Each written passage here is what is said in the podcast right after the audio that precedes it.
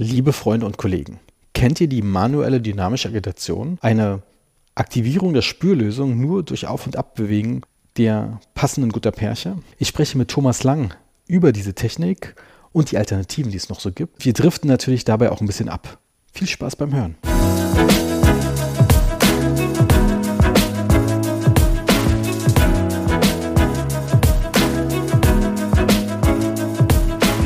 Herzlich willkommen zum heutigen Podcast. Ich bin verbunden mit Thomas Lang.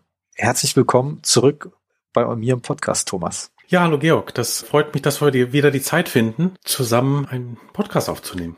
Ich vermisse ja so ein bisschen deinen Podcast, nachdem ja da äh, du relativ eine gute Schlagzahl vorgegeben hast, ist da so eine kleine Lehre, die ich sehe. Wie kommt es? Ja, das scheitert nicht an der Motivation, definitiv nicht, sondern eher an der Zeit. Ich hatte jetzt die letzten zwei Monate richtig viel um die Ohren. Also wir haben an unserem Forschungsinstitut Ormed an der Uni Witten-Herdecke haben wir eine klinische Studie, die wir jetzt durch die Corona-Zeit gut gebracht haben. Und die ist jetzt abgeschlossen worden. Das hat halt richtig zum Ende hin, war das noch eine Kraftanstrengung. Die ist jetzt aber ausgewertet bei der Statistik, also ein bisschen mehr Zeit habe ich jetzt schon. Aber wir haben unser Team in der Praxis erweitert. Also ich habe jetzt eine Kollegin. Wir haben ein neues Zimmer gebaut in der Praxis. Zwischendurch gab es auch einen Austausch unserer Mikroskope. Das hat halt einfach die, die freie Zeit sehr knapp gemacht. Aber jetzt komme ich wieder in etwas ruhigeres Fahrwasser. Also es wird bald wieder neue Folgen geben. Aber jetzt habe ich mich natürlich total gefreut, dass wir zusammen in deiner Show eine Folge aufnehmen. Wenn ich schon nicht dazu komme, dann motiviert mich das, dass ich demnächst selber was machen kann. Aber umgekehrt hat's mich gefreut, Georg, dass du so fleißig warst. Also, dass du wirklich im Wochentakt hast du, hast du deine Folgen rausgehauen. Ist ja super. Dann muss ich, da konnte ich mich ja nur zurücklehnen. ja, du weißt ja, wie das ist. Manchmal hat man so ein Projekt zum Beispiel, da äh, ist es denn davor komischerweise ein bisschen ruhiger, weil dann im Hintergrund die ganzen Podcasts aufgenommen werden hm. und dann soll das dann zum Beispiel so bei diesem GSAM One Symposium dann auch in einer Woche dann zum Teasern für das Symposium gestartet werden. Das ist natürlich eine coole Kombination. Ja. Das haben wir ja schon letztes Jahr mit dem MIH-Symposium gemacht. Richtig, kann ich mich erinnern. Was ja teilweise jetzt auch in den sozialen Medien gerne auch als Referenz genommen wird, wenn du mhm. irgendwie jetzt über MIH was wissen willst, hör dir die Podcasts an und das finde ich natürlich schön. Mhm. Mhm. Ich habe auch schon weitere in der Pipeline. Ah, sehr schön. Ja, also ich habe der letzte, den ich aufgenommen habe, der ging über das DVT in der Endodontie. Der ist auch also sehr viel diskutiert worden, also im sehr positiven. Ich finde es ja immer toll, wenn man die Gemüter auch ein bisschen erregt, weil das das zwingt ja die Leute zum Nachdenken. Und manchmal muss man die Leute ja auch zum Nachdenken zwingen. Das fand ich wirklich, äh, gab's ganz positives Feedback und dann habe ich ein paar Artikel geschrieben in der Zeit auch, hast du ja gesehen. Ja. Obwohl ich fand, du fast äh, teilweise sogar bei manchen Sachen im DVT-Bereich fast noch ein bisschen zurückhaltend. Ja. Was aber okay ist. Okay. Ein paar ja. Reizthemen wie ja. Schwangerschaft und so weiter, mhm. obwohl du schon selber geschrieben hast. Ich hatte dir Nachricht geschrieben, dass das mal ein sehr emotionales Thema ist. Ja, ist es auch. Definitiv. Aber da, da sollten wir vielleicht zu dem Thema auch nochmal einen separaten Podcast aufnehmen. Ich glaube, das ist nicht heute unser Thema, aber die Bildgebung in der Endodontie ist mir ein ganz wichtiges Anliegen. Und das liegt nicht nur daran, dass ich damals ja die Validierung von der Sikat Endo gemacht habe, sondern dass es wirklich in der Ergänzung mit dem OP-Mikroskop der einzig richtige Weg ist. Also das ist definitiv so, das kann man nicht laut genug sagen. Und dass das Thema Strahlenbelastung, was das eigentlich macht, dass das missverstanden ist. Und das liegt, glaube ich, wirklich daran, dass die Leute seit Tschernobyl verlernt haben, mit einem klaren Kopf drüber nachzudenken, was so Strahlenbelastung ist. Nee, Max Semper hat ja da auch mal dazu spannende mhm. Vorträge. Mhm. Ja, Stimmt, und, der ist da sehr ähm, aktiv. Und ist da super, super aktiv. Mhm. Ja, aber aktiv ist ja fast auch ein kleines Stichwort für uns heute. Radioaktiv. radioaktiv. Wir sind ja auch im Radio hier. Wir sind jetzt radioaktiv. ja. Sehr gut.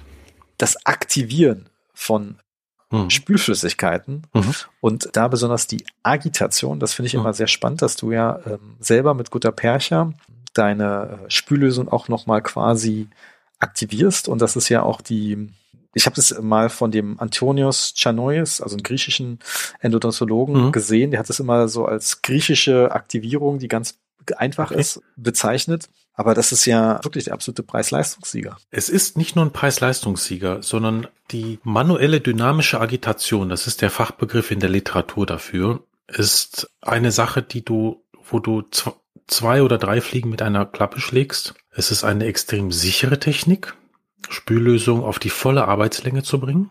Es ist eine tolle Technik, um den Vapor Lock nicht zu haben. Vielleicht unterhalten wir uns darüber dann auch mal später. Es ist eine Technik, wo Überpressen ausgeschlossen ist, wo du auch noch gleichzeitig deine gute Percha, mit der du später die Wurzelfüllung machen kannst, mit desinfizierst, weil die kommt ja auch nicht sauber aus der Packung. Finde ich immer wieder überraschend, wie viele Leute sich äh, Sorgen machen über bestimmte Sachen. Mhm. Zum Beispiel ein beliebtes Beispiel ist ja immer, ist das Teflon steril? Kann man das sterilisieren? Mhm während sie sich denn keine Sorgen machen über die Kofferdampfpackung, die sie aufreißen, die Gutta Percha-Packung, mhm. die sie aufreißen. Oder wo der Sealer angemischt wird. Naja, dass die Glasplatte nicht, nicht autoklaviert wird, was selbstverständlich sein sollte, ja. Das ist richtig. Und wenn du dir mal anguckst, Videos von die gute Gutta Percha wird ja nach wie vor handgerollt. Hm. Die machen das ohne Handschuhe. Das Rollen, klar. Also das ist ja wirklich eine extrem, also sensible Angelegenheit. Und die beste Gutta Percha ist halt einfach mit den nackten Fingern gerollt. Also, und was jetzt nicht unbedingt schlimm sein muss, aber es ist trotzdem gut, dass man die Oberfläche dann dekontaminiert. Und da hat sich halt in der Literatur das Natriumhypochlorid als sehr gut erwiesen. Das würde ja dann sogar die Hautschuppen, die in der Gutta Percha enthalten sind, würde es ja dann wahrscheinlich sogar auflösen.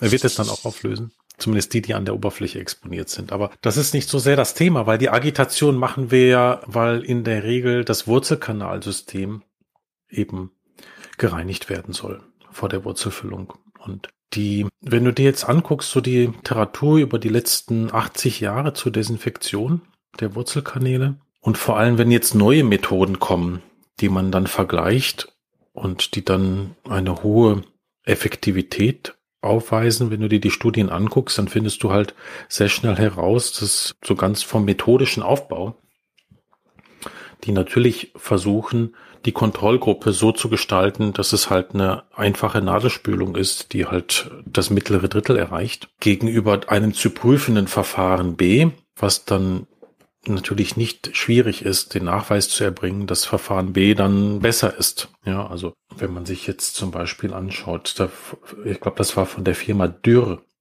gab es so ein Gerät. Du meinst Rinse Endo? Rinse Endo, was quasi so kleine Mikroliter Schübe in den Kanal hineingegeben hat. Da gab es eine schöne Untersuchung dazu. Die habe ich in, in meinem Vortrag über dieses Thema, die ganz schön zeigt, wie überlegen diese Technik, die Rins-Endo-Technik ist gegenüber der Nadelspülung.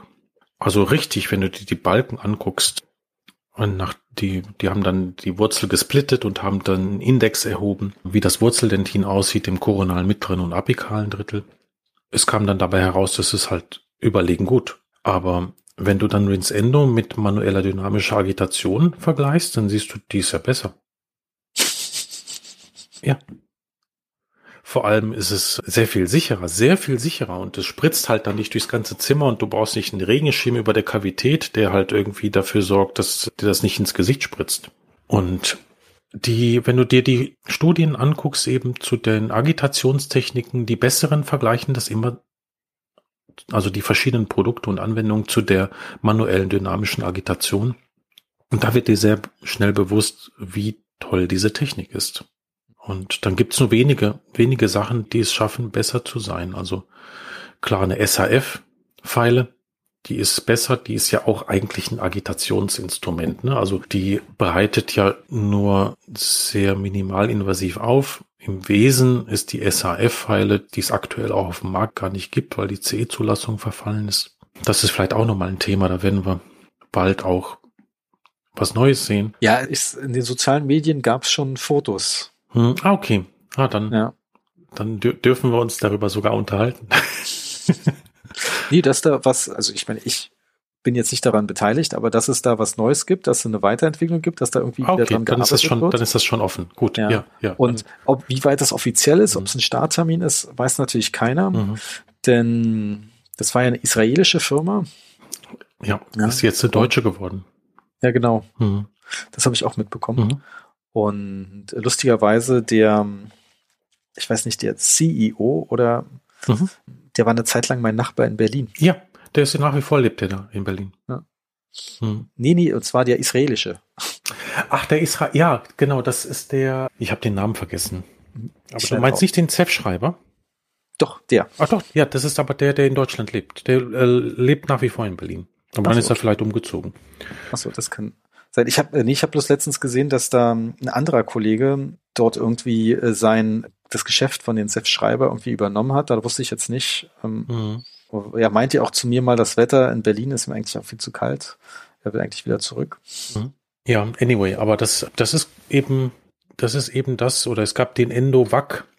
Vielleicht mhm. kennst du den auch. Das war. Ja, den habe ich sogar sehr gerne benutzt. Mhm. Ich mochte die Idee sehr. Wobei natürlich immer die Makrokanüle effektiver war als die Mikrokanüle und aber die Mikrokanüle mhm. hat ja nur die, das, den apikalen Bereich erreicht. Und ja. Äh, also der Endovac, ich war ein großer Freund davon, habe das auch in meinen Kursen immer empfohlen und auch in den Kursen hatte ich hatte ich sogar Pumpen mit, um den dann auch zu demonstrieren, also Vakuumpumpen. Total gut untersucht worden, der Endovac, wie effizient er ist. Der hatte aber, also die Makrokanüle war nicht der effizienteste Teil des Endovacs, aber ein ganz wichtiger, nämlich nur mit der Makrokanüle hast du die ganz feinen Späne herausbekommen, weil die Öffnung groß genug war, damit die Mikrokanüle nicht verstopft. Aber mhm. die Makrokanüle, die kam in einem aufbereiteten Wurzelkanal, kam sie ja nur so leicht über das mittlere Drittel hinweg. Vielleicht erkläre ich das den Hörern nochmal. Also das Endovac-System hat eben das das Spülen, was man ja sonst das Spülmittel über die Nadel zuführt und damit ist immer das Problem, dass es zu einem Überdruck kommt und das nahe Spülen einem Apex ist halt dann besonders gefährlich. Der Endovac dreht das Ganze um. Das heißt, das ist eine ganz dünne Spülkanüle mit, mit einem runden verschlossenen Ende und seitlichen Öffnung. Und diese Kanüle hat eine ISO-Größe von 34 und deshalb brauchtest du aber einen Kanal mindestens ISO 35, um diese Kokanüle auf volle Arbeitslänge zu bringen. Und dann saugte die wirklich mehrere Milliliter über die Kavität passiv nach unten. Und es war unmöglich mit dem Endovac zu überpressen, das Hypochlorid. Und man hat aber einen irre großen Volumenflow bekommen und man konnte damit auch die Luftbläschen am Apex absaugen. Das heißt, der sogenannte Vapor Lock, das heißt, die Gasbläschen, die sich bilden, wenn das Natriumhypochlorid aktiv wird, der organischen Substanz und dann aber automatisch die Kanalwand passiviert, sodass das frische Hypochlorid nicht mehr drankommt. Dieser Vaporlock wurde ausgeschlossen durch dieses Absaugen am Apex. Also das war so effektiv, wie wenn du einen extrahierten Zahn nimmst und unten am Apex einen, Saugschlauch dran machst und von oben Hypochlorid reinmachst. Letztendlich ist das, das gleiche ideal. Passiert. Ja, letztendlich ist das gleiche passiert. Es gibt wirklich ganz tolle wissenschaftliche Arbeiten dazu. Wenn du magst, schicke ich dir auch die Links dazu, dann kannst du die in die Shownotes packen, wie schön sauber die Ismen geworden sind im apikalen Drittel. Also wirklich die letzten zwei, drei Millimeter hat man dann histologische Schnitte gemacht und sich das angeguckt. In dieser Studie hat man das auch mit einer manuellen dynamischen Agitation mit guter Percher verglichen. Und da sah man Vorteile für den Endovac. Die waren äh, deutlich sichtbar und auch statistisch signifikant. Wahrscheinlich klinisch irrelevant, aber das ist eine, wunderbar angelegte Studie gewesen. Und immer wenn du dir das anschaust, dann findest du heraus, das ist eine so einfache Technik, die jeder sofort machen kann, die vor allem die ganzen Unsicherheiten ausradiert bei der Anwendung der Nadelspülung und die nicht viel Zeit kostet und super effektiv ist. Weißt du, was eigentlich aus den Nachfolger von Endovac äh, geworden ist. Mm. Die hieß hier, glaube ich, Endovac Pure. Mm. Ich habe bloß gehört, dass die Idee, dass es ja alles in einem Gerät ist, das Hypo, dass die Kanister mm. in dem Endovac Version 2 ähm, das Hypo nicht ausgehalten haben. Ja, da gab es mehrere Probleme. Also das ist, ähm, das ist eine ziemlich lange Story gewesen. am Ende des Tages hätte man es auch auf den Markt bringen können, das Gerät. Aber es wäre wahrscheinlich nicht erfolgreich geworden, weil eben Natriumhypochlorid in dünnen Kanälen geführt ist immer problematisch. Das heißt, das reagiert, führt dann auch zu Versalzung, vor allem wenn du es mit einer hohen Konzentration dadurch bewegst und der Wartungsaufwand ist dann recht hoch. Der Gerätepreis war jetzt auch nicht besonders klein. Hm. Aber die Firma hat halt in der Zeit eine massive Umstrukturierung gehabt und es waren dann eher andere Gründe, weswegen es nicht auf den Markt kam. Also, das waren eher die Umstrukturierungsprobleme. Ja. Würde ich, würde ich jetzt eher so, ist meine Einschätzung gewesen in dieser, in dieser Phase. Also, du hast das Gerät ja damals auch sicher schon gesehen, ne? Oder auch mal angewendet. Die neue Version nicht. Hm. Ich, wer hätte beinahe den Workshop bei einer DGT-Veranstaltung gebucht dafür? Mhm aber mich dann doch dagegen entschieden, mhm. weil ja da noch nicht mal klar war, wann der rauskommt und so weiter. Da waren so viele Unklarheiten, mhm. äh, was schade ist. Ich weiß nicht, ob das so sinnvoll war, das Gerät komplizierter zu machen. Also das ist, man gibt ja dann auch viel auf von den ganzen wissenschaftlichen Daten, die man jetzt erhoben hat. Hm. Das ist halt so. Aber das, was für mich der größte Nachteil war beim Bendovac ist, ich mag ja wirklich gerne die Aufbereitung der Wurzelkanäle, so wie ich das mache, ist ja so, dass ich ähm, eine Aufbereitung mit einer floatenden ISO-Größe mache. Das heißt, dass ich mich nicht auf eine fixe ISO-Größe determiniere, sondern immer auf das Vorrahmen hinzuarbeite. Gerne das Vorrahmen sehr klein lasse und dann eher den Taper so anpasse, dass ich einen guten Formschluss habe mit meinem Mastercone. Und dann sind die ISO-Größen unter 35 typischerweise. Auch im Revisionsfall oft. Und dann habe ich kein universelles System. Also wenn ich dann jetzt einen Molan habe und dann habe ich drei von fünf Wurzelkanälen, habe ich dann eine Größe, die unter ISO 35 ist, dann muss ich ja schon wieder hybridisieren in meiner Desinfektionstechnik. Und dann packt man jetzt nicht irgendwie für zwei Kanäle den Endovac raus und die anderen drei musst du halt sehen, mit welcher Technik du dann da klarkommst. Ne? Dann gab es ja noch, das fand ich spannend, als die Tunetomy-Pfeile auf den, die ja so ein minimalinvasives Konzept ist, obwohl sie ja gar nicht so, die, die Kanäle, die Pfeile sieht ja so schlank aus. Und wir haben eine sehr aufwendige Studie dazu gemacht, zu der Tunetomy-Pfeile, weil mich hat das interessiert, wie, wie die Dimension der Wurzelkanäle dann aussieht, abhängig von dem Kanaleingangswinkel. Das heißt, wir haben simulierte Kanaleingangswinkel genommen von 15, 30 und 45 Grad und haben mit der Tunetomy-Pfeile, die ja gut mit, mit krummen Eingangswinkeln umgehen sollte, haben wir das aufbereitet. Die Pfeile sieht ja sehr schlank aus, aber dadurch, dass sie eine spiralförmige Geometrie hat, hat sie eine Envelope of Motion in der Rotation und damit ist das Volumen, was sie schafft, natürlich viel größer als der Draht der, der Pfeile. Das, was aber die Firma dort schnell eingesehen hat, ist, dass man bei einem nicht geradlinigen Zugang ja auch nicht mit einer starren Kanüle darunter kommt. Dann gab es eben da die Partnerschaft mit PD Dental aus der Schweiz. Die haben so eine Kunststoffkanüle entwickelt mit einem seitlichen Ausgang, die ganz clever ist. Und für mich ist das eigentlich eine, eine Einladung dafür, eine manuelle dynamische Agitation zu machen mit einer Spülkanüle. Hm. Weil so funktioniert sie.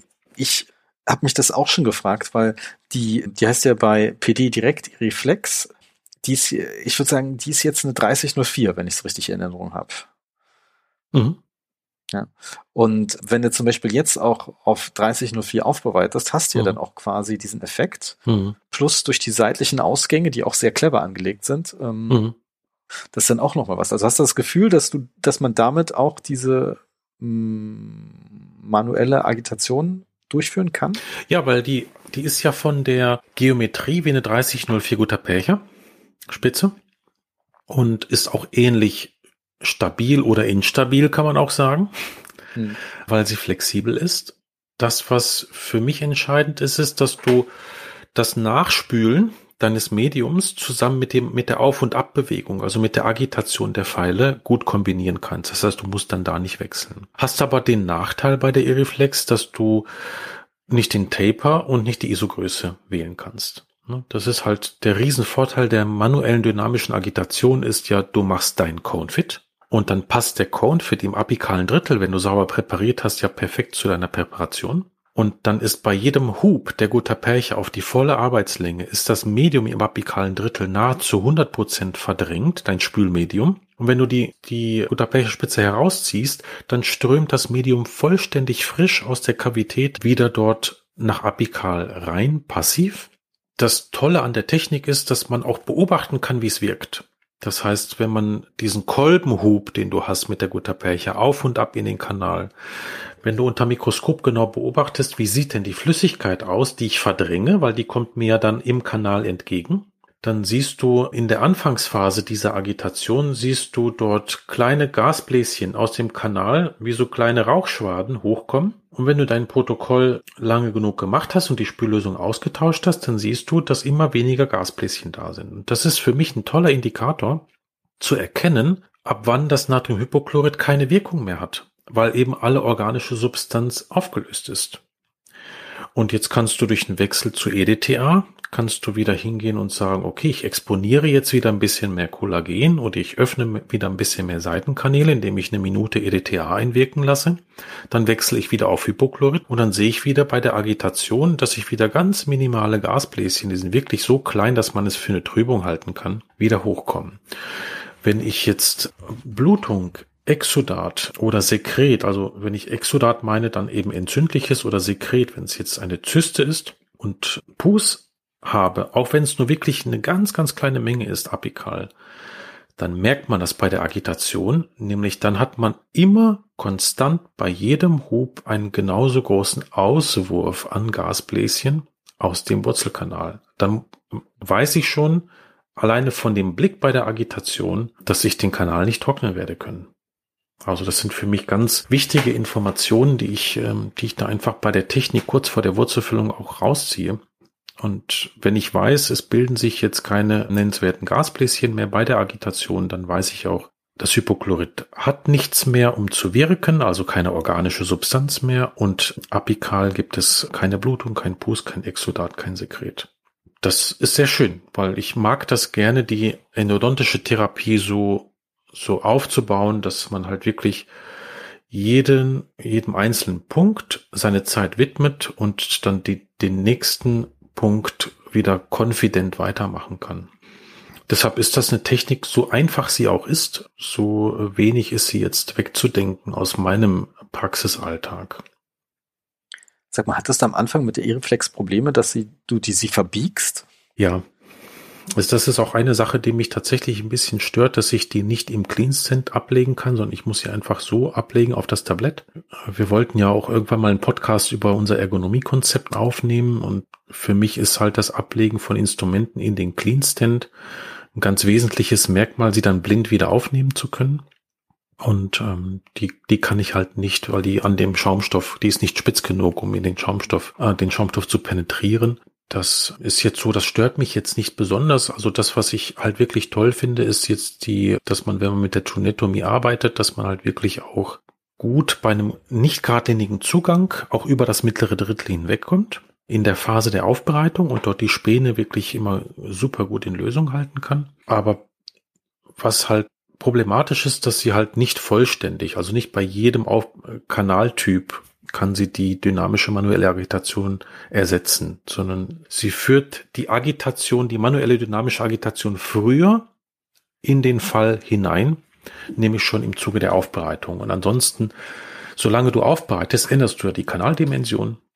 Und erst wenn die Kanaldimension determiniert ist, kannst du ja erst eine manuelle dynamische Agitation richtig gut machen weil du ja dann dein Confit machst, indem du den Taper wählst, indem du den einkürzt, indem du äh, mit einer Dipping-Technik ihn voll individualisierst. Das sind ja alles verschiedene Arbeitswege, aber wenn du deinen Mastercone hast, dann nutz ihn für die Agitation. Ich muss sagen, ich am Anfang fand ich die Idee von diesen Spülkanülen total super. Mhm. Dann hatte ich mir ein paar bestellt, war da so ein bisschen unzufrieden, aber danach dachte ich mir eigentlich, da ich ja, du bist ja ein großer Fan vom Tunnel-System, ich bin ja großer Fan vom XP Shaper-System. Mhm. Und da passt es natürlich super, weil der äh, Shaper das ja auf eine ISO 30 effektiv aufbereitet, dass es dann einen Punkt gibt, wo du ja mm, merkst, wenn die Spülekanüle plötzlich auf die Länge kommt, die du bestimmt hast, weil ich mache ja auch immer so einen kleinen äh, Gummistopper ran. Mhm. Das Das habe ich auch mit PD schon mal vorgeschlagen. Mach doch hm. gleich den ran. Wobei da ja Längenmarkierungen drauf sind, ne? aber die sieht man nicht so gut. Nee, die sieht man irgendwie. Hm. Also ich bin ja auch beim Eddy nicht so Fan von den Längenmarkierungen, hm. muss man dazu sagen. Wenn ich das ganz genau will machen, mache ich mir eher so eine, sogar eine Markierung dran hm. mit dem Stift, hm. die dann leider wieder abgeht. Hm. Aber ähm, mit dem Gummistopper, das funktioniert ja am Eddy gar nicht, funktioniert aber in der Iriflex wunderbar. Ja, das stimmt. Ich bin jetzt äh, nicht der Freund von Gummistoppern, wie du weißt, weil man damit halt die Länge nicht so nicht so gut aufs Zehntel kontrollieren kann. Aber da hat dann jeder so seinen seinen eigenen Arbeitsweg. Aber jetzt ähm, ja Tunetomy bei der Aufbereitung mit der Tunetum. Ich bin ein großer Freund davon, wenn auch ich sie klinisch nur selten einsetzen kann, weil eben die Fallselektion in einer auf Endo limitierten Praxis, wie wir sie halt haben, ist so, dass die Tunetomie-Pfeile also ganz toll bei dreiwurzligen Prämolaren, bei multiplanaren Krümmungen in den Nebenkanälen oder bei unteren Frontzähnen ist das wunderbar. Also das ist wirklich toll. Wenn man eine Trepanationsöffnung machen kann, die 0,9 Millimeter im Durchmesser ist, DVT gestützt, kann man das ja wirklich auf den Punkt treffen, dann ist das toll, ein System zu haben, was in der Lage ist, ja, eine Kontrolle über den, über die volle Arbeitslänge zu gewinnen bei einer so kleinen Trepanationsöffnung. Das ist natürlich wirklich toll. Und der untere Frontzahn ist ja der schwierigste endodontisch zu behandelnde Zahn überhaupt. Ich sage immer untere Prämolaren. Interessanterweise, dass du einen unteren Frontzahn sagst. Untere Frontzähne, weil da, also bei ich finde, bei keinem anderen Zahn merkst du, wie wichtig Zahnerhalt ist, weil wenn unterer Frontzahn verloren geht, ist es sehr schwierig, ihn zu ersetzen. Weil implantieren ist extrem schwer und der Breite des Kieferkamms und weil das meistens ja sehr kollabiert. Wenn du jetzt eine klassische Brückenversorgung machst, dann hast du die nächsten Endos an die Nachbarzähnen. Und Klebebrücken ist jetzt, wenn man jetzt nicht Kern heißt, sage ich jetzt mal, dann haben die meisten vielleicht nicht ganz so positive Erfahrungen damit gesammelt. Also man sollte sie dann, wenn dann nur an einem Zahn befestigen, aber es ist halt trotzdem irgendwie nicht so eine tolle Lösung mit so einer Klebebrücke. Ne? Und kein anderer Zahn profitiert so sehr davon, dass du halt wirklich die endodontische Therapie auf den Punkt bringst. Und ich liebe ja die unteren Frontzähne, die ja hoffentlich nur traumabedingt eine Endo brauchen und nicht durch Karies. Ja, das sind ja meistens ja traumabedingte Therapien die liebe ich, wenn das, wenn die virtuelle Planung im DVT das zulässt, sie von vestibulär zu trepanieren. Ich wusste, dass du das sagst. Ja, muss man einfach sagen. Also bei einem so berühmten Podcast wie Saure Zähne, ja, muss man das einfach sagen, weil es ist wirklich absolut vernünftig und richtig. Also ich halte das für ein Riesenvergehen, den von oral zu trepanieren, den Zahn. Lustigerweise, ich habe da mhm. eine ganz große Diskussion mhm. gehabt mit meinem Praxispartner Martin Gollner. Mhm. Der sagte, nein, aus ästhetischen Gründen Was? musst du das von oral machen, weil das kriegst du einfach. Sein Argument ist immer dieser sehr picky Patient, mhm. Einzelzahn und äh, dass er dann kein perfektes Venier auch hinbekommt, dass den natürlichen Nachbarzahn rankommt oder matcht, mhm. das dann mehr Sinn macht, das von Palatinal. Äh, bei Diskussion gibt es zum oberen Frontzahn, mhm. wo ich tatsächlich im DVT ähm, bisschen hin und her überlegt habe, mach es vielleicht doch von vestibulär, mhm.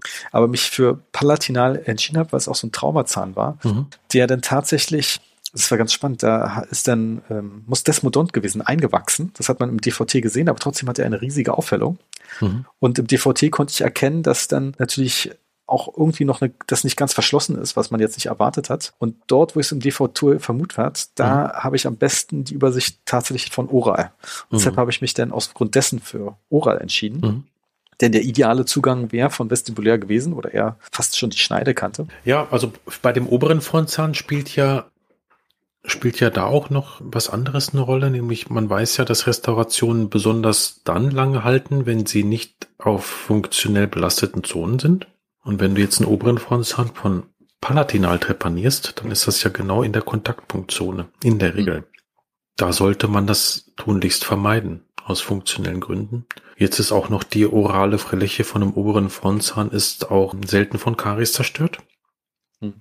Also in einer Zeit, wo Composite-Füllungen ja wirklich bewiesen haben, dass sie länger halten als 29 Jahre, sage ich jetzt mal ganz provokant, mit einem kleinen Wink auf unsere Studie, ist das so, also keine Frage, von vestibulär auch einen oberen Frontzahn, wenn es jetzt, also wirklich immer die Virtualisierung und die Planung muss es hergeben und muss die Sinnhaftigkeit auch darstellen, aber es ist halt nun mal so, bei einem oberen Frontzahn findest du ja auch heraus, dass es meistens von vestibulär sinnvoll ist als von oral. Man sollte natürlich nicht von vestibulär revidieren, wenn die Öffnung von oral schon angelegt ist. Das ist ja klar.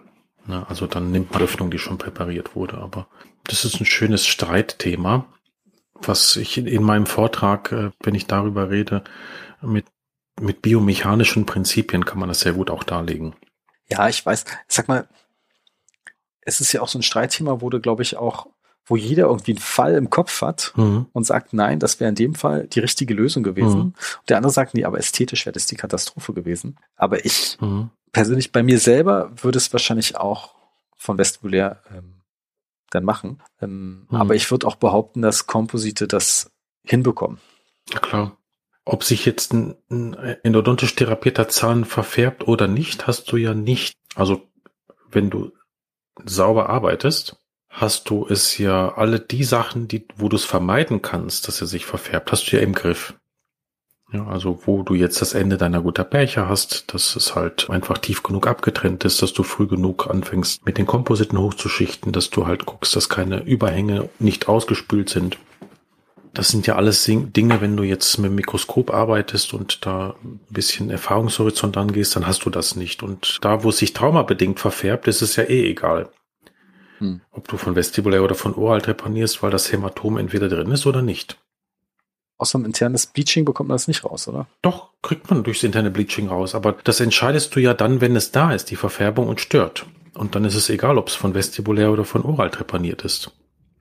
Dann kannst du halt auch bleachen, wenn es von vestibulär trepaniert ist. Also von der Warte spielt es keine Rolle, aber es ist immer relativ einfach zu beantworten, wenn man sich überlegt, wie wird sich dieser Zahn funktionell verhalten über einen Zeitraum von 30 bis 50 Jahren.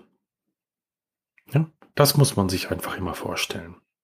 Die Leute, die sagen, nee, wir trepanieren das aus ästhetischen Gründen von oral, wenn man mal überlegt, was mit so einem Zahn nicht über fünf bis zehn Jahre, sondern über 30 bis 50 Jahre passiert.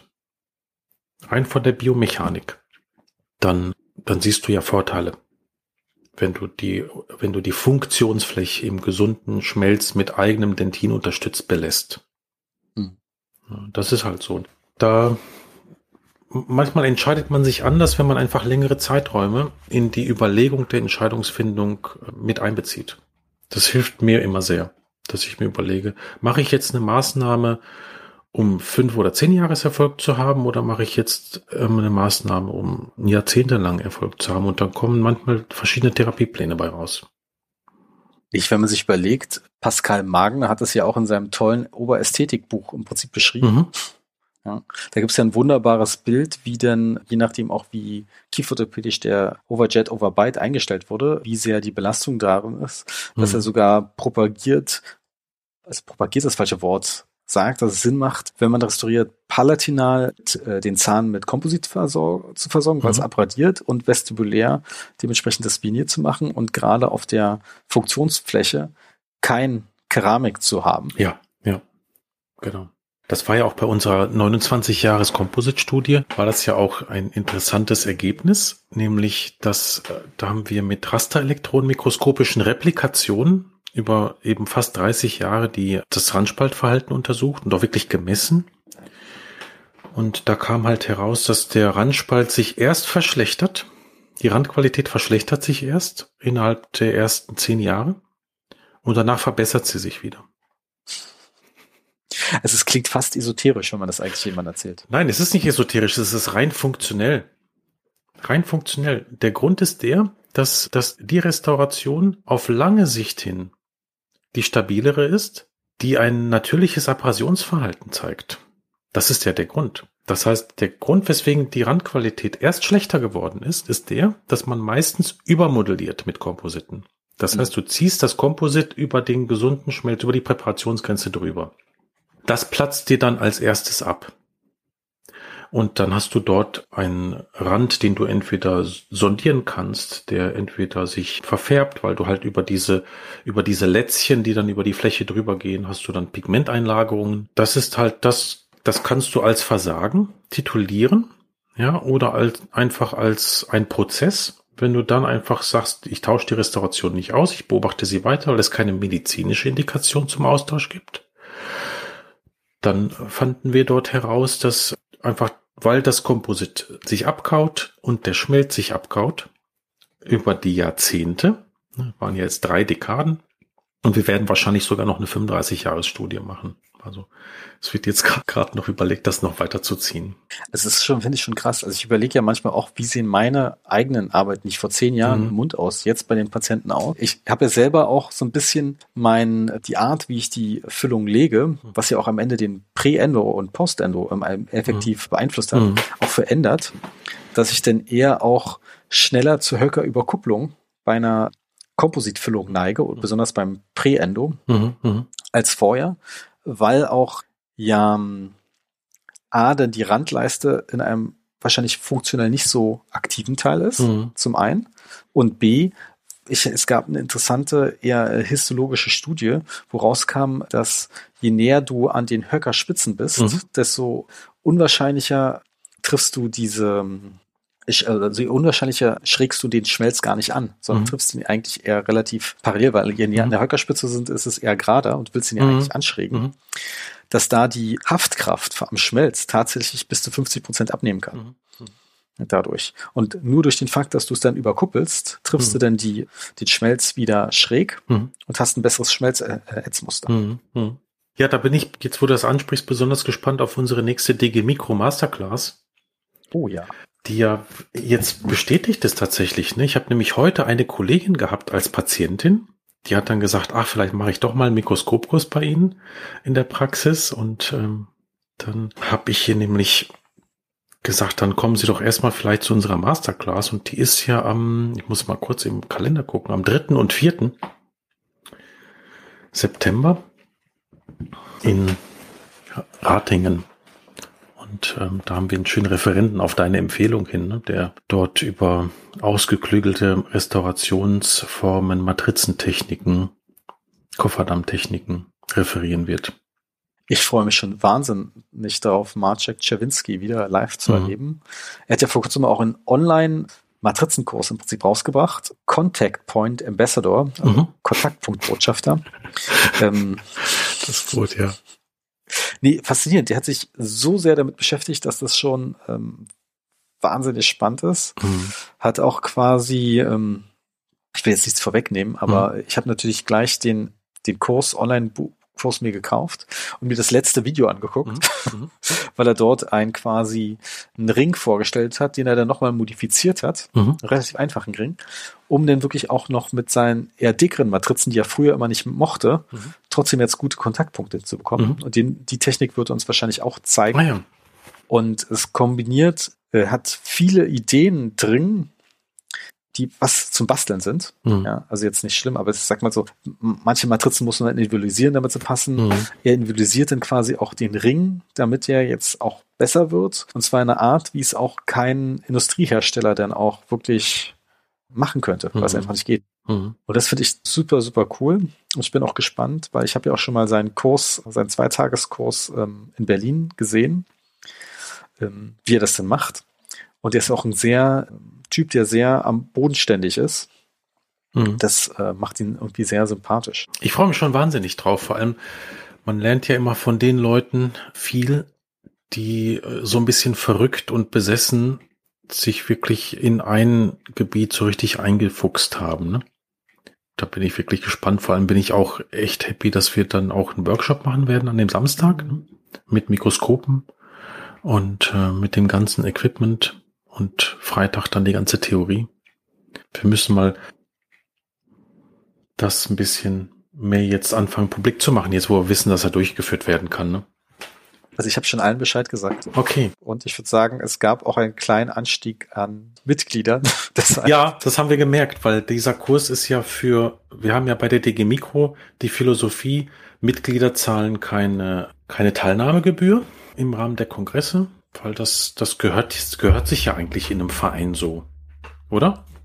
Also, also sag ich, ehrlich gesagt, ich, ich kenne so. nur ganz wenig Vereine ja. und sagen wir es so, bei manchen war ich ja als Student ganz am Anfang schon dabei. Ja. Ähm, weil die Uni Würzburg so nett war und mir noch ein Promotionsstudium angeboten hatte, ohne dass ich eine Promotion machen musste. Mhm. Und da habe ich mich in meiner Assistenzzeit immer als Student für alle möglichen Tagungen angemeldet. Mhm. Verstehe. Ja. Ja, ja, aber das, das finde ich immer wirklich, wirklich schön. Und jetzt haben wir da in Rating auch eine schöne Lokalität, die wir da nutzen, die auch gut zu erreichen ist, also auch mit dem Flugzeug, weil es ja direkt am Flughafen ist in Düsseldorf. Der ist ja in Rating. Genau, also in dem Zuge. Vielleicht machen wir auch noch mal irgendwann im August eine Ausgabe dazu. Äh, dann vielleicht in, im Intradental-Podcast von mir. Dann interview ich dich mal zu ihm, oh. weil du hast ihn ja schon, du hast ihn ja schon mehrmals gesehen. Also ich, ich befürchte, dass wir das gar nicht machen müssen, weil bis dahin der Kurs eh ausgebucht. Ja gut, dann wissen die Leute wenigstens, was, was sie verpasst haben. das müssen wir also, also danach machen. Unser Fazit, was haben wir gelernt, was habt ihr verpasst? Ja, wir überlegen ja tatsächlich das Plenum, also am Freitag, das dann zu übertragen online. Das heißt, dass mhm. man dann über Zoom sich dann anmelden kann für einen ermäßigten Beitrag. Das heißt, da wird es ja dann unendlich viele Plätze geben. Und dann der Workshop am Samstag werden wir halt Front Row und Back Row Plätze anbieten. Das heißt, die zwölf Plätze fürs praktische, für den praktischen Kurs werden sicherlich voll sein. Aber dann haben wir noch in der hinteren Reihe haben wir noch Leute, die dann quasi uns zugucken können, wenn wir die praktischen Übungen machen. Ja, genau. Nee, ist auf jeden Fall ähm, einer der wenigen Kurse, die ich bedenkenlos sofort empfehlen kann. Hm. Weil jeder, der irgendwie irgendwas mit Komposit macht, nimmt da was mit. So einfach kann man das sagen. Mhm. Natürlich muss man aber klar sagen, jeder Referent hat natürlich immer so seine eigene Note, was er mag und nicht mag. Mhm. Das ist ja auch normal. Und Marcek hat natürlich auch seine gewisse eigene Note drin. Die Note, die ich meine in dem Fall, ist ja, bei ihm gibt es eigentlich zwei Therapieformen. Mhm. Entweder er macht es direkt mit Komposit oder er macht eine tangential gepreppte mhm. Krone, mhm. eine sogenannte Vertikrone. Aber es ist die Zähne meistens auch wirklich relativ an der Grenze der Restaurierbarkeit. Aber das finde ich aber, das ist ein spannendes Konzept. Gerade diese Vertiprep erlebt ja gerade in sozialen Medien so einen gewissen Hype. Mhm. Und in Deutschland hätte ich eher Angst, dass es als, dass ein Gutachter sagt, dass es ein Behandlungsfehler, weil ich da keine Prep-Grenze gelegt habe. Eine Präparationsgrenze ist ja jetzt, wüsste nicht, dass es da irgendwelche Formvorschriften gibt. Und ich meine, eine Tangentialpräparation ist ja auch alten Lehrbüchern aufzufinden. Also das ist ja jetzt nichts Neues. Ja, okay, das im Prinzip ist nichts Neues. Ich habe es in der Vorklinik auch gelernt, dass es gibt. Mhm. Mit dem Nachsatz, das macht man nicht. Mhm. Ja. Und das war so wahrscheinlich der Punkt, du, wo das, ich sagte. Das liegt vielleicht daran, weil dann die Kursaufsicht es nicht überprüfen konnte. Okay, das ist ein Argument. Wenn du dich, äh, also viele, viele Sachen an Unis haben manchmal ganz andere Gründe, als du meinst. Und so konnten die ja quasi nie beurteilen, dass du dich verpreppt hast bei einer Tangentialpräparation und bei der Hohlkehle, wenn dann irgendwie der, die Benotung davon abhing, wie weit die von der Gingiva weg ist, dann hatte man eine Bewertungsgrundlage. Okay, das ist natürlich logisch. Ja. Ich habe tatsächlich meine erste Vertikrone vor kurzem gemacht. Mhm. Bei, da war lange hin und her gelegen, ob, ob wir wieder den postendodontisch versorgen, weil der ist relativ tief abgebrochen ist. Mhm. Du kannst ja manchmal gibt es Zähne, die kann man trotzdem noch mit einer Klammer greifen. Mhm. Aber wie man die dann restauriert, ist die Frage. Da war, stand eigentlich erst im Raum, dass man irgendwie eine chirurgische Kronverlängerung am unteren mhm. Prämolaren macht. Aber dann haben wir gesagt, wir probieren das erstmal mit der Technik. Mhm. Denn die Kronverlängerung rennt ja nicht weg. Oder eine Extrusion. Das wäre mein Favorit. Mhm. Sofort. Aber ähm, mein lieber Martin ist da, hat da immer Angst. Weil? Okay, ich mache es ja gerne auch chirurgisch, äh, dass ich ein Benefit Ach so, okay. Ja, ja. ja. Ja. Mhm. Ich mache die immer nur kieferorthopädisch, weil das mhm. ist halt einfach erst die Endo und dann die Extrusion. Sonst wäre das einfach zu großes Risiko. Man hat ja dann auch schon so viel in die Endo gesteckt. Aber gut, wenn man es jetzt chirurgisch machen will, dann würde man erst extrudieren und dann die Endo machen. Ja, obwohl das wird oft gemacht. Mhm. Und in gewissen Situationen verstehe ich es auch, mhm. je nachdem, wie tief es frakturiert ist. Auf der anderen Seite ist aber so, dass das vom Workflow Sinn machen kann, dass du erst die Endo machst, wenn du einen Koffer darauf bekommst, natürlich. Mhm. weil du hättest die Chance bei einer chirurgischen Extrusion, falls bei, bei der Endo irgendwas schiefgegangen ist, ja, dass du es auch nochmal chirurgisch korrigierst. Okay, von Retrograd. Ja, mhm. ja von Retrograd. Ja. Und manchmal oder oft sind es ja Zähne, die auch schon eine gewisse Vorgeschichte haben, mhm. wo das jetzt gar nicht mal so unwahrscheinlich ist, die Situation. Mein Argument pro chirurgische Extrusion ist ja, ich verstehe natürlich auch die Argumente für die Kieferorthopädische, mhm. aber du trennst einmal alle scharpischen Fasern mhm. und sie wachsen einmal alle neu an. Das heißt, du hast keine Retentionsphase, so wie bei der Kieferorthopädischen Extrusion. Mhm. Wobei es ja. natürlich jetzt auch die Rapid Forced Extrusion gibt, mhm. die, wo die Extrusion mit diesen Gummis sehr schnell geht mhm. an sich, aber trotzdem da eine relativ lange Extrusionsphase eingeplant Das ist richtig. Also das ist wirklich ein großer Vorteil. Da, da muss ich dir sagen, da hast, da hast du total recht, weil das, was ich in der Übergabe empfehle, wenn wir das mit einem Langzeitprovisorium wieder an die Überweiser übergeben, dass man ein Jahr wartet, bis man die definitive Krone macht, gerade wenn es jetzt im Frontzahnbereich ist. Im prämolaren Bereich stört es zwar nicht so sehr, wenn sich die Achse nochmal verändert, aber der Kontaktpunkt ähm, kann sich dann auch nochmal verändern. Da gebe ich dir recht, das hast du dann, so wie es dann einhalt, wenn du es forciert machst, bleibt es dann. Aber ich sag mal, bei den oberen Einser, da willst du eigentlich relativ schnell fertig sein. Das Spannende an dem parodontalaren mhm. Ligament ist ja auch, dass du die Schienung dann nach 14 Tagen abnehmen kannst. Mhm. Weil es einfach da ist. Und das wissen wir aus den ganzen Transplantationsstudien, mhm. Zahntransplantationsachen, mhm. dass es so schnell da ist, dass es eigentlich ja nach sieben Tagen schon da ist, aber man macht es erst nach 14 Tagen ab. Mhm. Und das finde ich einfach phänomenal. Mhm. Lustigerweise, wo wir gerade drüber sprechen, mhm. dass ja quasi dann die Wurzel sich dann immer verjüngt nach Apikan, mhm. macht es dann, obwohl du dann wieder Ferrul hast, mit einer klassischen Präparationsgrenze wieder schwerer, weil du dann quasi das Emergenzprofil dann nie so richtig hinbekommst. Da musst mhm. du eigentlich dann tangentiell präparieren. Mhm. Und da würde ich sagen, da macht das substanzschonende Argument auch wirklich Sinn. Und der Zahntechniker kann dann selber entscheiden, wann er äh, quasi, wie er das Zahnfleisch denn formt. Das mhm. er relativ früh überextendiert, ohne da wirklich einen Nachteil zu haben. Mhm. Aber ich glaube, da musst du natürlich sehr, sehr eng mit dem Zahntechniker kommunizieren. Und du bist ja da komplett raus aus der Geschichte. Ja, ich bin so froh. Ich kann dir sagen, das ist halt so, also, aber so hat jeder seine Nische, ne? Also, das, das ist ja so der Punkt. Aber jetzt hatten wir ja zum Thema noch die Agitation und ich weiß nicht, wir haben jetzt letztendlich haben wir ja schon das Wichtigste dazu gesagt, ne? Weil wir jetzt gerade die eine Stunde Schallmauer des Podcasts anfangen anzukratzen. Dann hören wir mal auf. Bitte? Dann hören wir mal auf. Dann bei einer Stunde hören wir auf. Aber jetzt, ich kann jetzt deine Zuhörer und deine Zuhörerinnen kann ich wirklich ermutigen, wenn sie es nicht schon tun, ich denke mal, die tun das sowieso schon alle, dass Sie vor der Wurzelfüllung, wenn Sie Ihren Masterpoint anpassen, also im Cone-Fit-Prozess sind, dass man dann vor der Wurzelkanalfüllung noch einmal diesen guter Pechstift als Agitationsmedium nutzt. Eine Minute EDTA und dann das Hypochlorid alle 30 Hübe ausgetauscht und so lange immer 30 Hübe und dann wieder ausgetauscht das Hypochlorid, bis man keine Gasbläschen mehr sieht, dass sie aus den Kanälen aufsteigen. Und wenn nach dreimal Wechseln immer noch Gasbläschen da sind, wird sich der Zahn nicht trocknen lassen. In den Wurzelkanälen. Übrigens, apropos, mhm. nach unserem ersten großen gemeinsamen Podcast mhm. mit der Med mit Hypo, ja. das mal kurz abzufassen, mhm. habe ich viele Nachrichten bekommen. Ich mache es jetzt auch so. Mhm. Waren natürlich auch paar Leute drin, die lustigerweise auch dein Curriculum am Ende besucht hatten.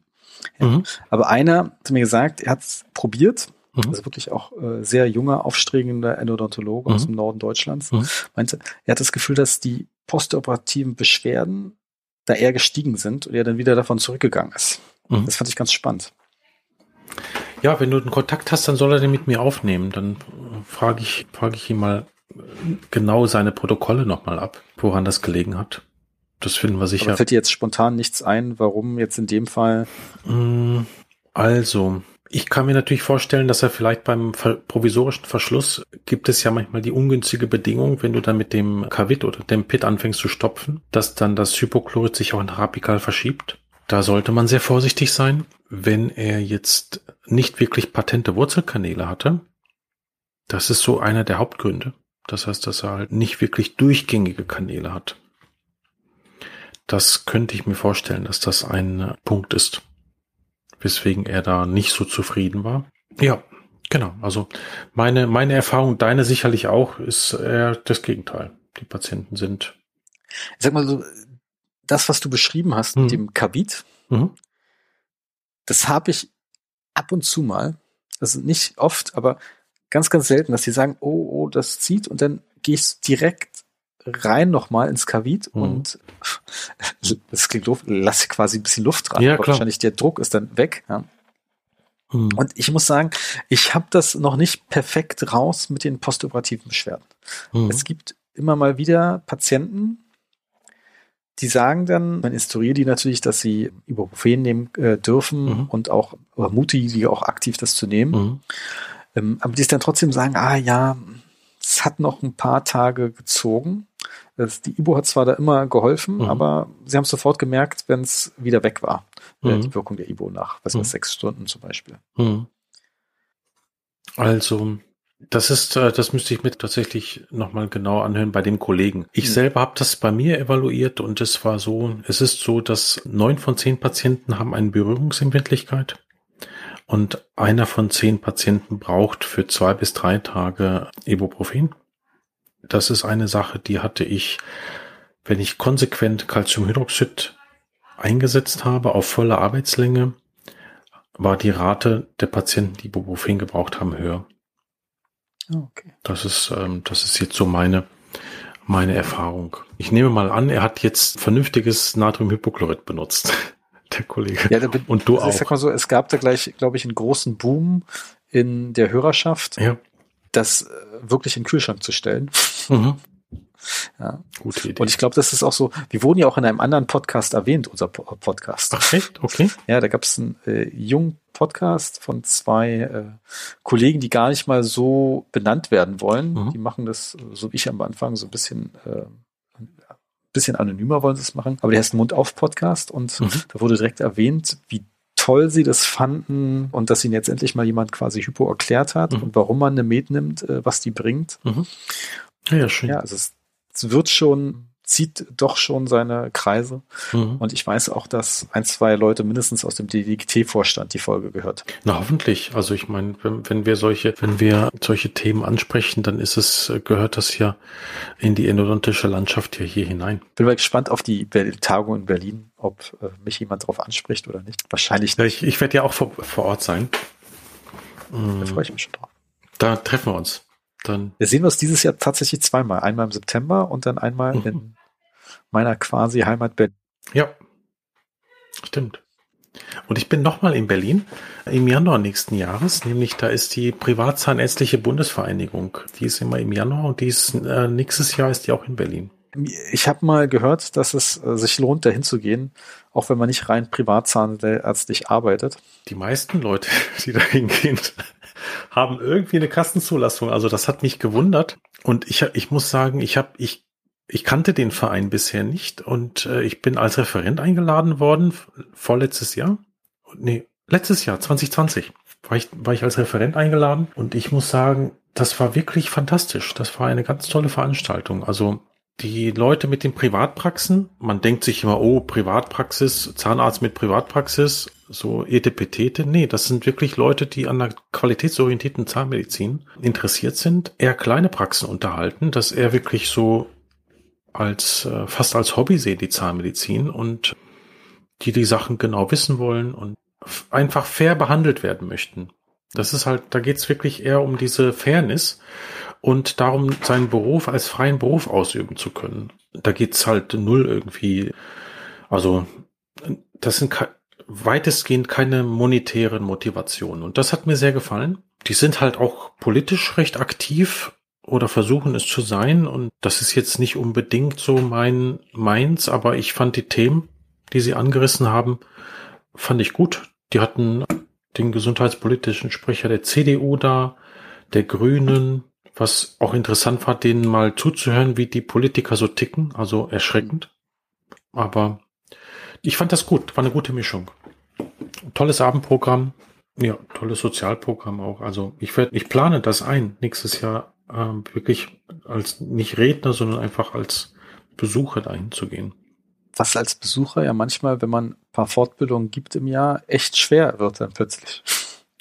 Ja, man merkt dann, wie schwierig das ist, da zu sitzen im Auditorium und zuzuhören. Nee, äh, auch Termine zu finden schlecht. Ach so, das äh, meinst du ja. Ja. Nee. So oft sich mir meine DGT Study Group in Berlin schon getroffen mhm. habe und ich selber an dem Tag einen Kurs hatte, das ja, schon fast ja, genervt. Das, das, das, das kommt auch dazu. Deshalb muss man immer langfristig planen.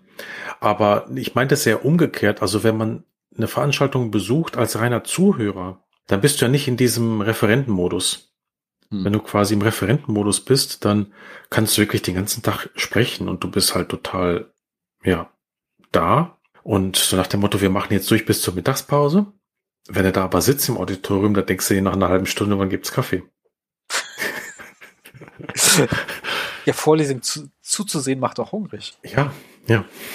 Aber wenn wir schon gerade noch bei Termin sind ja. für 21, mhm. ein ganz großer Termin, den ich mir markiert habe, mhm. das Mai nächstes Jahr in Prag, der Tooth Transplantation Congress. Ah. Eine absolute Nische. Mhm. Aber ich war in Rotterdam damals mhm. vor Jahren. Ja, ich erinnere mich. Ja.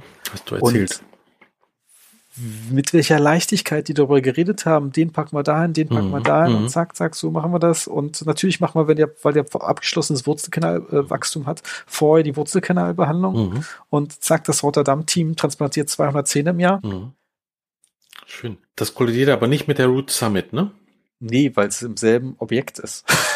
Ach, das ist quasi im gleichen, das ist nur ein Plenum ja, innerhalb der Root Summit? Ja, nee, nee, nee, nee, gar nicht. Das ist, so, äh, ah, die haben dieselbe Location gebucht. Okay. Deshalb können die sich die kollidieren. Alles Aber es könnte klar. dazu führen, mhm. dass äh, ich an zwei Wochen, äh, folgenden Wochenenden in Prag, was dann fast mhm. schon überlegt, ob ich nicht dazwischen eine Woche Urlaub mache und gleich in Prag bleibe. Eigentlich schon, klar, ja.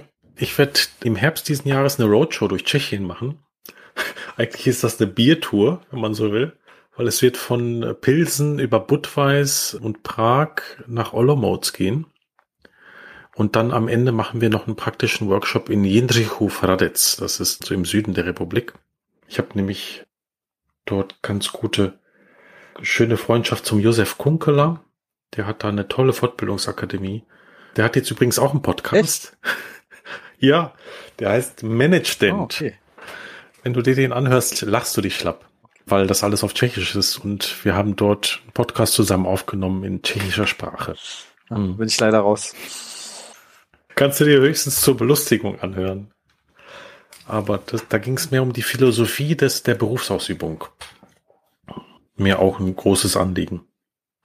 Okay. Aber das wird, das ist mal ein anderes Thema. Das ist ein gutes Schlusswort, die Philosophie der Berufsausübung. Ja, weil das ist, ähm, das, das also man hinterfragt ja dann doch selten, warum man bestimmte Dinge macht und was die Motivation, der Antrieb für das Ganze ist. Und wenn man sich da gut sortiert, dann hat man wirklich sehr viel Energie, kann sich auch gut strukturieren. Das sind so Dinge, die, die dann auch letztendlich eine Rolle spielen. Also ähm, ja, kann ich, kann ich, äh, ich, ich könnte die, diesen tschechischen Podcast auch auf Deutsch machen, hätte dann aber nicht so viel Charme. ähm, als äh, wenn man das auf Tschechisch macht. Aber jetzt der Prozess bei mir jetzt, ähm, wie sich das so entwickelt hat und warum sich das jetzt auf so drei Standbeine verteilt, also der Forschung, der Lehre und der Patientenversorgung, das, das ist eine, eine sehr persönliche Geschichte, aber auch eine vielleicht für viele Kollegen inspirierende. Aber in Deutschland bist du da in der Hinsicht auch relativ einzigartig noch. Oder noch ist das falsche Wort. Nee, es gibt, es gibt auch andere Kollegen, die wirklich das so als, ähm, die die Zahnmedizin so als Selbstverwirklichung auch betreiben, gibt es schon. Also wenn du dir jetzt den Winfried Zeppenfeld zum Beispiel anschaust, der ist, der ist ja dort, gut, der hat jetzt wissenschaftlich nicht unbedingt was gemacht, das muss ja auch nicht sein, aber immer dann, wenn man, wenn man den ein, eigenen Beruf dann, ja, nicht nur als Berufung, sondern auch vielleicht als Bestimmung sieht, dann muss man das anders ordnen und dann muss man sich um den Beruf auch anders kümmern. Bereitet ihn ja dann, man bereitet ja den eigenen Beruf für sich vor und dann auch noch für die, für die nachfolgenden. Ja. Aber das ist, wie gesagt, das geht, das ist ein philosophisches Thema. Da machen wir vielleicht was dazu. Ähm, ja, lustigerweise, ich plane ja auch schon länger einen Podcast mit jemandem aus der Zeppenfeld-Familie. Na guck. Das ist doch schön. Gut. Ich wünsche dir noch einen schönen Restwoche und vielen Dank für das Gespräch. Das wünsche ich dir auch. Hat mir viel Freude gemacht, Georg, wie immer. Ne? Dann viel Erfolg mit dieser Folge. Danke. Von Saure Zähne.